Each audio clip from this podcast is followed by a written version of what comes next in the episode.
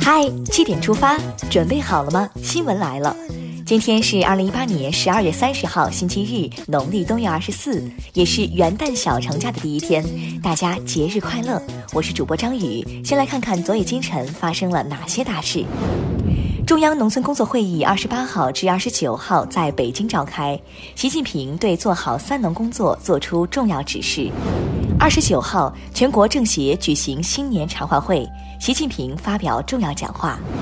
习近平二十九号应约同特朗普通电话，习近平指出，当前两国关系正处于一个重要阶段，希望双方团队相向而行，抓紧工作。争取尽早达成既互利双赢又对世界有利的协议。明年全国两会的时间确定了，全国政协主席会议建议，二零一九年三月三号召开全国政协十三届二次会议，十三届全国人大二次会议将于二零一九年三月五号召开。确定了的还有村委会、居委会的任期要延长了。十三届全国人大常委会第七次会议二十九号表决通过，村委会、居委会的任期由三年改为五年。而同样获得表决通过的新修改的《农村土地承包法》，进一步加强了进城落户农户等承包农户的权益保护，同时妇女也享有同样的土地承包权益。平等不是空，权益要对等，维护民警执法权威也不是一句空话。二十九号，公安部召开新闻发布会，明确民警依法履职造成的损害，个人不承担责任，由其所属公安机关按照国家有关规定对造成的损害给予补偿。守护我们的安全卫士也需要受到保护，有些保护和帮助也要讲究方式方法。财政部近日印发扶贫方案，要求减少简单发钱发物，避免过度保障、福利陷阱和助长等靠要思想。授人以鱼，更要授人以渔。随着春运的临近，幺二三零六的热度也跟着蹭蹭的涨。最近网传幺二三零六数据在暗网上遭到兜售，包括六十万幺二三零六网站用户账户数据以及四百一十万联系人数据。对此，中国铁路官方微博辟谣，网传信息不实，铁路幺二三零六网站未发生用户信息泄露，踏实买票不传谣。大概每逢佳节倍思亲，有些人以这样的方式回家了。二十八号，外逃十三年的犯罪嫌疑人王清伟回国投案自首，这是第五十六名归案的百名红头人员。王清伟是中国清吉集团香港有限公司原财务人员，涉嫌信用证诈骗犯罪，于二零零五年四月外逃。正告其他在逃人员，回国投案是唯一出路。现在关注一条总台独家内容。二十九号上午，国务委员兼外交部长王毅接受了总台记者鲁健的采访。王毅说：“二零一九年是中美建交四十周年。孔子说‘四十而不惑’，中美交往四十年以来的教训和启示集中到一点，就是合则两利，斗则俱伤。希望美方更积极正面地看待中国的发展和进步。”接下来了解一组国内资讯：元旦佳节将至，你有出门计划吗？选择公路出行的朋友请注意，今年元旦高速公路正常收费，没有免费优惠，请牢记，高速公路免费通行的时间范围为春节、清明节、劳动节、国庆节共四个国家法定节假日，以及当年国务院办公厅文件明确的上述法定节假日连休日。有人陪你过节吗？单身狗别着急说不，因为你有寒潮啊！实力派韩潮继续超长待机，打算陪我们一起跨年。假期期间，洞窟线将稳定在广东、广西一带，京津冀等地当心被冻傻。东三省、内蒙古等地最低体感温度在零下二十五度以下，有暖气的抱紧暖气，没暖气的赶紧储备一身正气。有些表态真硬气。据权健事件联合调查组介绍，天津市已函请国家市场监督管理总局全程监督并指导调查组工作。相关负责人表示，调查组全体工作人员将对有关线索一查到底，严格依法处置，毫不手软，给社会公众以负责任的答复。等待答复。来看北京交通大学爆炸事故的处理进展。二十六号，北交大土建学院一实验室发生爆炸，三名研究生不幸遇难。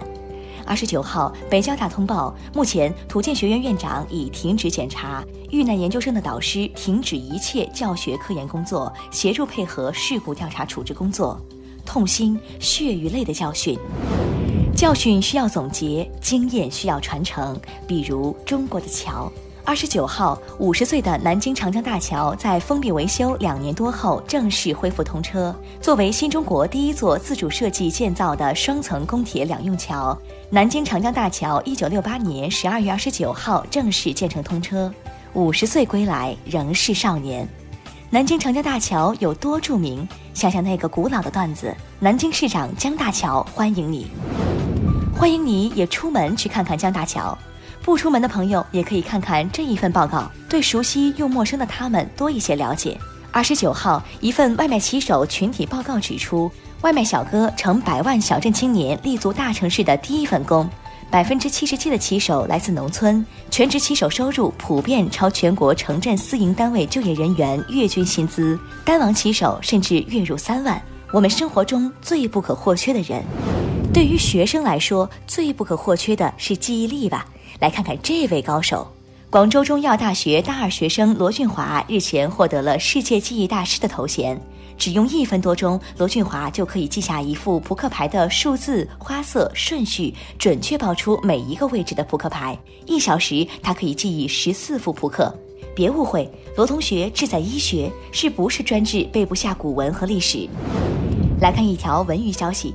二十九号，中国电影家协会选举产生新一届主席团，陈道明当选中国影协主席，成龙、吴京、黄渤等当选副主席，刘德华、葛优、章子怡等一百六十五位当选理事。中国电影人才济济。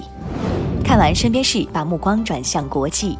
乌克兰边防总局当地时间二十八号解除禁止十六岁至六十岁的俄罗斯男性进入该国的命令。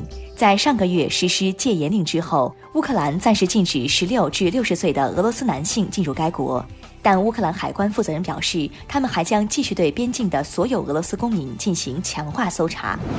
卡舒吉案的影响还在继续。沙特阿拉伯国王兼首相萨勒曼近日发布命令，改组内阁，更换外交大臣等重要官员，并重建沙特安全和政治事务委员会。分析人士指出，此次内阁改组有助于消除卡舒吉遇害案的负面影响，王储穆罕默德的权力进一步得到巩固。没完没了的还有黄背心，由于政府未能对黄背心的诉求给予满意答复，法国黄背心运动的多名代表表示。二十九号将继续在巴黎等地举行抗议示威。黄背心抗议者还宣布，将于三十一号跨年夜继续以节日的方式和平游行。宇宙不重启，我们不休息。有人加班加点表示抗议，有的地方却要被停业了。受美国政府预算僵局影响，华盛顿以及纽约的多个博物馆及动物园从明年一月二号起将有序关门。相关负责人表示，动物园饲养员在关闭期间仍将尽职责照顾所负责的动物。动物们迎来了寒假。接下来进入今天的每日一席话：宰相必起于周部，猛将必发于卒伍。二零一三年三月十九号，在对俄罗斯、坦桑尼亚、南非、刚果共和国进行国事访问，并出席金砖国家领导人第五次会晤前夕，习近平主席接受了金砖国家媒体联合采访。在回答巴西《经济价值报》记者提问时，习近平提到，中国有句古话。宰相必起于州部，猛将必发于卒伍。我们现在的干部遴选机制也是一级一级的。宰相必起于州部，猛将必发于卒伍，语出韩非子显学，说的是宰相一定是从地方基层官员中提拔上来的，大将必定是从士兵队伍中遴选出来的。强调国家的文臣武将，特别是高层官员和将领，要从有基层工作经验的人中选拔。最后进入今天的每日话题，二零一八年就要过去了，你有哪些遗憾？二零一八年还剩下不到两天的时间，年初你立的那些目标都实现了吗？站在一年的尾巴上，朝花夕拾，你有哪些没实现的愿望、没建成的承诺？时间已不能重来，你的遗憾还来得及吗？欢迎在评论区留言，写下二零一八的遗憾，写下对二零一九的祝福。好了，今天的七点出发就到这里。更多精彩新闻，请关注央广新闻微信公众号。我们明天再见。